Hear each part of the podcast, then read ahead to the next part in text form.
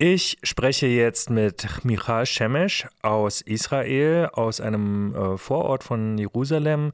Sie hält sich momentan in der Nähe von Heidelberg auf und wird uns heute über die Ereignisse der letzten Wochen in Israel, über die Ereignisse des 7. Oktober und die Zeit danach berichten aus ihrer Perspektive.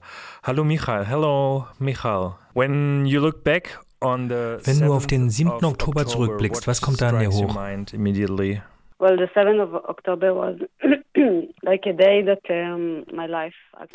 Der 7. Oktober war ein Tag, der mein Leben schon irgendwie verändert hat, denke ich. Ich bin um 6.30 Uhr aufgewacht, da ich die Alarmsignale gehört habe. Das kann schon mal passieren.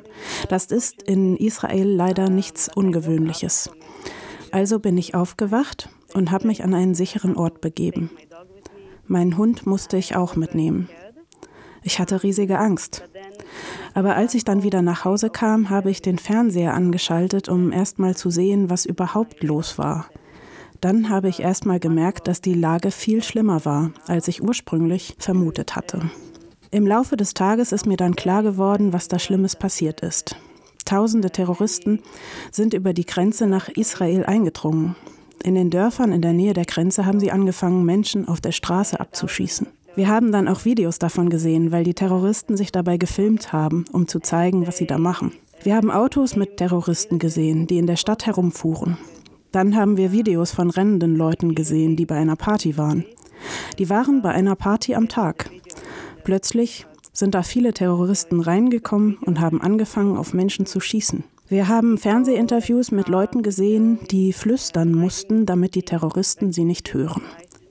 Die haben gesagt, ich bin hier in einem Bunker, aber ich kann nicht sprechen, weil hier jemand im Gebäude ist.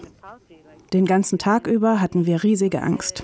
Ich habe mit den Menschen mitgefühlt, da ich nachvollziehen konnte, was die gerade durchmachen. Und ich wusste, dass sie wahrscheinlich vor unseren Augen getötet werden könnten. Ich dachte, wir müssen denen doch irgendwie helfen. Ich weiß nicht, warum da niemand schnell genug zu Hilfe kam. Ich denke mal, es liegt daran, dass sich die Hamas-Terroristen gut auf diesen Tag vorbereitet haben. Wir konnten uns nicht ausreichend vorbereiten, um ihnen zu helfen. Schließlich waren überall Terroristen. Die Rettungswagen, die Armee und die Polizei wurden aufgehalten. Das war wirklich ein schrecklicher Tag für mich. Ich konnte nicht mehr schlafen, ich konnte nichts essen. Ich hatte wirklich so eine Angst um die Menschen dort. Ich glaube, seitdem hat sich mein Leben wirklich verändert, weil man nach diesen Gefühlen nicht mehr einfach zum Alltag zurückkehren kann und weitermachen wie früher. Um, and I think since then my life really changed because um, after feeling this this these emotions you can't go back to to what you were before. What was your next step? Was war dein nächster Schritt? hast du versucht Freunde oder Familienmitglieder zu erreichen? was tun Menschen in solchen Situationen? um, so luckily for me I guess um, zum Glück kenne ich nicht so viele Menschen, die direkt vor Ort waren. Eine unserer Mitarbeiterinnen war da. Sie war in Sicherheit. Aber ihr Partner war eingeschlossen und konnte wegen der Terroristen sein Haus nicht verlassen. Aber zum Glück hat es die Armee im Laufe des Tages geschafft, einige der Dörfer zurückzuerobern und die Leute zu retten und sie an sichere Orte zu bringen.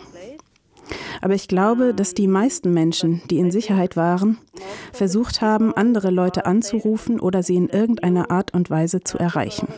Viele Leute haben sich einfach ins Auto gesetzt und sind in diese Gegenden gefahren, die jetzt auf einmal Kriegsgebiet waren. Es war wirklich sehr gefährlich.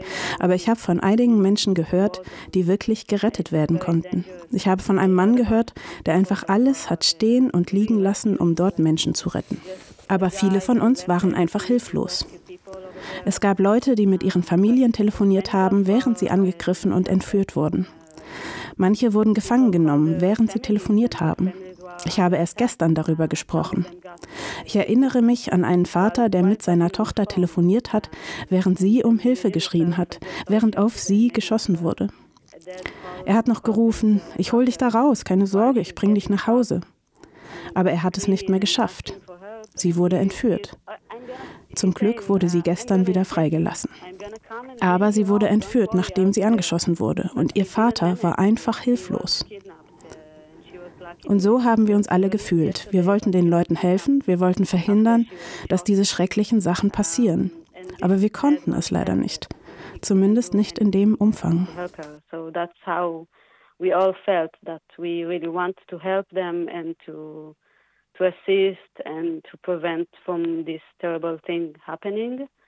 Um, but we couldn't, unfortunately, do enough at least. How did the atmosphere on the streets change Wie hat sich an diesem Wochenende die Atmosphäre auf den Straßen verändert? Am Samstag, den 7. und den 8. Oktober, was war da los auf den Straßen und in den Läden? War da etwas anders als sonst oder ging das Leben einfach weiter, halt nur mit diesem Schock? Wie war das für dich? It's first of all changed dramatically. Erstens hat es sich dramatisch verändert. Ich muss dich auch noch mal daran erinnern, dass Israel den ganzen Tag unter Raketenbeschuss war. Tausende Raketen sind noch die ganze Woche auf Israel abgefeuert worden. Wir konnten also nicht einfach so das Haus verlassen, weil es einfach mal gefährlich war. Ich bin dann erstmal bei den Eltern meines Vaters eingezogen da wir keinen Luftschutzraum haben. Es ist wirklich schrecklich, zu Hause zu sein, immer mit der Angst im Kopf, dass das Haus von einer Rakete getroffen werden könnte. Also sind wir dann erstmal zu seinen Eltern gezogen. Und dann kommst du jeden Tag aus diesem Bunker und versuchst einfach dein Leben zu leben. Aber es geht nicht. Wir wussten ja nicht, was im Süden des Landes los ist. Gleichzeitig sind immer noch Menschen unter Angriff im Süden. Wir waren immer noch beängstigt von den Dingen, die da passiert sind. Tage und Wochen lang ging das Leben nicht weiter. Es war eine traurige Stimmung. Wir fühlten uns alle vielleicht mehr miteinander verbunden, weil wir alle die gleichen Gefühle hatten. Und das ist immer noch so. Wenn ich Leute aus Israel treffe, fühle ich mich gleich mit ihnen verbunden, weil ich diese tiefe Traurigkeit spüre. Ich glaube, wir waren alle sehr verängstigt. Wir wussten ja nicht, was passieren würde. Wir hatten Angst, dass die Terroristen nach Jerusalem und Tel Aviv kommen und dasselbe in Südisrael tun würden. Wir hatten sogar Angst, in den Bunker zu gehen, weil der Bunker ja öffentlich ist. Bei den Angriffen am 7. Oktober sind die Terroristen gezielt in Bunker gegangen und haben dort Menschen erschossen. Während der Angriffe am 7. Oktober haben die Terroristen es ausgenutzt, dass die Menschen wegen der Raketen in die Luftschutzräume gekommen sind und haben sie dann dort getötet. Wir hatten wirklich Angst davor, dass im Zentrum Israels sowas auch passieren könnte. Der erste Tag war wirklich beängstigend. Jetzt geht es mir etwas besser, aber wir alle tragen ja immer noch diese starken Gefühle von Traurigkeit in uns, wegen all der Menschen, die gestorben sind. Ja, da sind viele Gefühle im Spiel, glaube ich. Wie gehst du jetzt mit diesen Emotionen um? Wie verkraftest du die jetzige Situation überhaupt? Uh, am uh, ersten Tag, glaube ich, konnte ich gar nichts essen. Ich musste mich dann zum Essen zwingen, damit ich wenigstens ein bisschen was zu mir nehme. Ich konnte nicht schlafen. Jedes Mal, wenn ich kurz vorm Einschlafen war, musste ich an die Menschen denken, die gestorben sind und an die schrecklichen Dinge, die die Terroristen ihnen angetan hatten. Ich bin froh, dass ich die Hilfe von einer Psychotherapeutin bekommen habe. Mit meiner Familie habe ich auch darüber gesprochen. Ich habe drei Schwestern. Mit denen habe ich mich auch darüber ausgetauscht, was da gerade passiert. Ich habe ihnen gesagt, dass ich nachts nicht schlafen konnte. Sie haben mir dann einige Tipps gegeben, was ich tun kann. Ich habe ein paar Atemübungen gemacht. Ich habe mir auch so ein Video angesehen, das sehr entspannend war. Es hat mir wirklich geholfen, mit der Situation umzugehen. Keine Ahnung warum, aber das Video, das ich mir angeschaut habe, war so entspannend. Ich musste plötzlich ganz doll weinen. Dann konnten sich die ganzen Gefühle endlich lösen. Ich habe auch versucht, anderen Menschen dabei zu helfen, mit ihren Emotionen einen Umgang zu finden, weil ich weiß, wie schwer das ist. Ich habe auch ehrenamtlich mit den Überlebenden der Angriffe gearbeitet. Die Überlebenden der Angriffe waren eigentlich auch Geflüchtete. Sie sind jetzt an sicheren Orten in Israel. Ich musste stark für sie sein. Das hat mir gut getan. Ab dem Augenblick, in dem man anderen helfen kann, fühlt man sich auch selbst besser. Das alles hat mir im Wesentlichen geholfen, erstmal mit der Situation klarzukommen.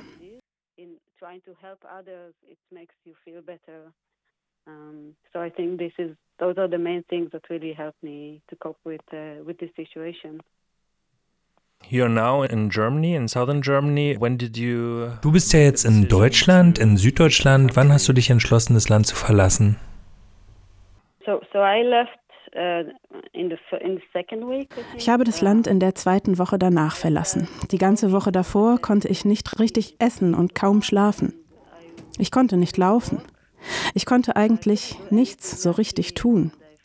Ich hatte solche Angst vor dem, was jetzt noch passieren würde. Also habe ich mich in der zweiten Woche entschieden, aus Israel zu fliehen, da ich dachte, es wäre besser, weit weg zu sein. Ich wollte lieber versuchen, aus der Ferne zu helfen. Ich habe ja auch die Möglichkeit, mit meinem Laptop zu helfen, um alles Mögliche zu tun, was in meiner Macht steht, um Israel zu helfen. Wenn ich aber weder schlafen noch essen kann und die ganze Zeit um mein Leben bangen muss, dann kann ich auch niemandem helfen. Selbst in den ersten Wochen, nachdem ich Israel verlassen hatte, war ich total verängstigt. Egal wo ich bin, die Angst steckt permanent in mir drin. Ich hatte so eine Angst vor dem, was noch passieren könnte, nicht nur in Israel, auf der ganzen Welt. Ich habe ja keine Ahnung, was zum Beispiel der Iran noch alles geplant hat. Gibt es vielleicht noch einen großen Anschlag auf Europa? Ich fühle mich hier jetzt sicherer. Ich hoffe, es ist hier sicherer.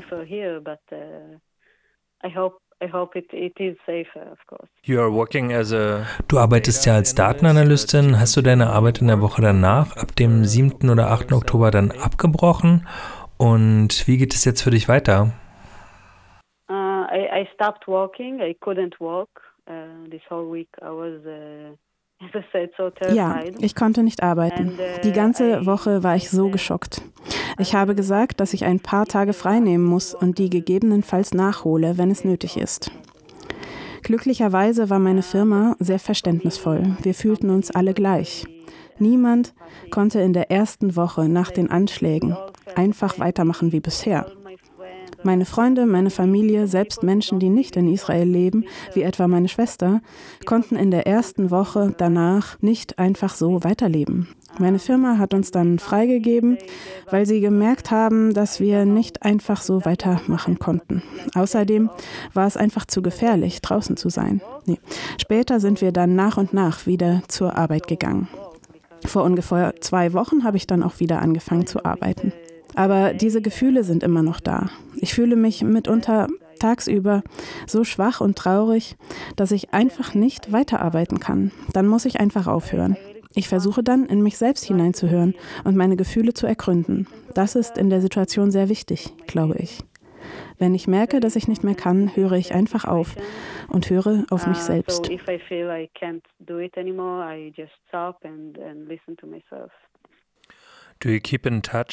Hast du momentan Kontakt mit deinen Verwandten, mit deinen Freundinnen und Freunden und Nachbarn in Israel?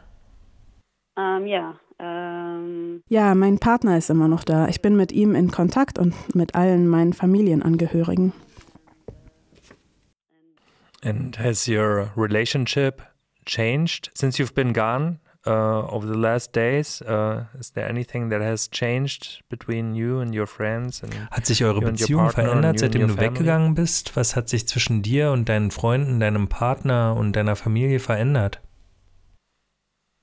Um, yeah, we are less ja, der Abstand ist groß, wenn ich hier bin. Wir sind weniger verbunden. Ich vermisse meinen Partner und meine Familie und ich vermisse meinen Hund. Ich glaube, ich muss zurückkehren, weil ich sonst nicht weiß, wie es weitergehen soll mit meiner Beziehung und meiner Familie. Ich werde sehr bald zurückkehren. Ich hoffe, dass es in Israel bald wieder besser wird. Ich hoffe, dass ich mit meinen Beziehungen und mit der Sicherheit, die ich hier spüre, zurückkehren kann. Was hattest du für einen Eindruck, als du nach Deutschland gekommen bist, wie die Leute hier diese Krise, diesen Krieg wahrnehmen?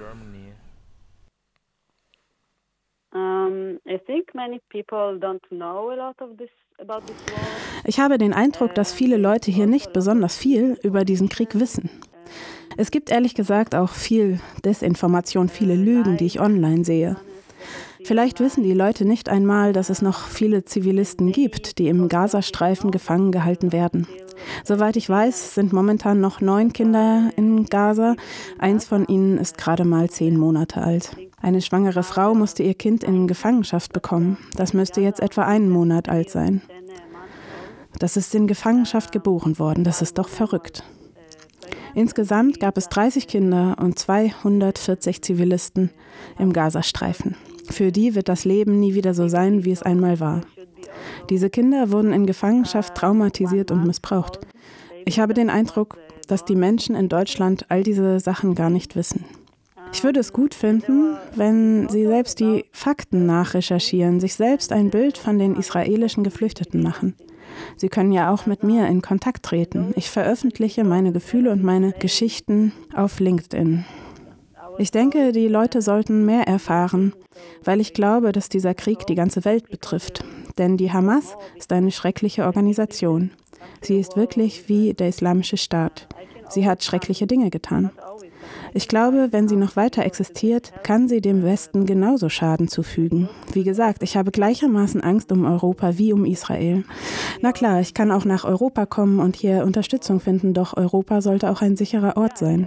Wir sollten uns dessen bewusst sein, was in der Welt so passiert. Ich glaube, viele Deutsche wissen nicht genug Bescheid. Aber einige Deutsche, denen ich begegnet bin, waren mir gegenüber sehr einfühlsam. Sie haben sich nach meiner Familie erkundigt und wollten wissen, wie ich mich fühle. Dass ich diesen Menschen begegnet bin und deren Unterstützung erfahren habe, dafür bin ich sehr dankbar. The people who knows, uh, I think they're really uh, supportive uh, towards us. Was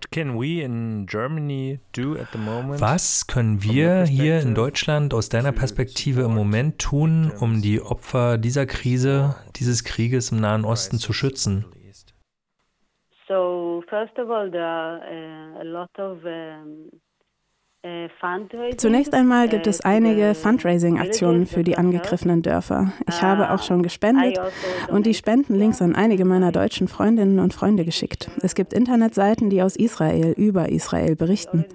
Man kann, wie gesagt, selbst auf Quellensuche gehen, um zu erfahren, was da passiert ist. Wie gesagt, man findet mich, äh, Michael Schemisch, auch auf LinkedIn. Ich teile dort meine Perspektive auf die Dinge und die Menschen. Gibt es noch etwas, worüber du uns unbedingt in Kenntnis setzen willst?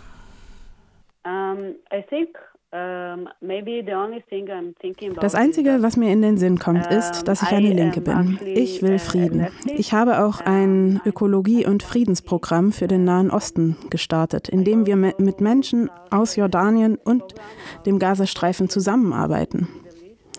Ich hoffe wirklich, dass ich dieses Projekt fortsetzen kann. Ich halte es für sehr wichtig, deutlich zu machen, dass sich dieser Krieg nicht gegen die Menschen im Gazastreifen oder in Palästina richtet. Die Hamas ist eine schlimme Organisation, die den Gazastreifen zerstört hat. Israel hat den Gaza 2005 verlassen. Wenn man mal die Bilder von damals mit denen von heute vergleicht, sieht man, wie groß die Unterschiede sind. Die Bürgerinnen und Bürger im Gazastreifen sind genauso Geiseln der Hamas. Das ist eine totalitäre Regierung. Meine Perspektive ist, dass ich Frieden will. Ich will, dass in dieser Region Frieden herrscht, sowohl in Israel als auch im Gazastreifen. Ich weiß, es ist schwer zu verstehen, weil es ein Krieg ist. Viele Menschen werden getötet, was schrecklich ist. Ich wünschte, wir wären nicht in dieser Situation. Wir müssen die Hamas bekämpfen, weil sie diese Region zerstört. Das ist der einzige Weg, um Frieden herzustellen. So sehe ich das. Das ist das Einzige, was ich empfehlen kann. Es richtet sich nicht gegen Gaza, sondern gegen die Hamas. Thank you very much for sharing your, uh, Vielen Dank fürs Teilen deiner Gedanken, Erinnerungen und Erfahrungen der letzten sieben, acht Wochen. Es war sehr beeindruckend, dem zuzuhören. Ich wünsche dir nur das Beste und Frieden für die ganze Region und all die Menschen, die dort leben. Das ist mein Wunsch. I wish you all the best and peace for the whole region and all the people living there. That's my wish. Thank you. I, I hope your wish will come true. Thank you very much. You're welcome. Vielen Dank. Ich hoffe, dass dein Wunsch in Erfüllung geht. Vielen Dank.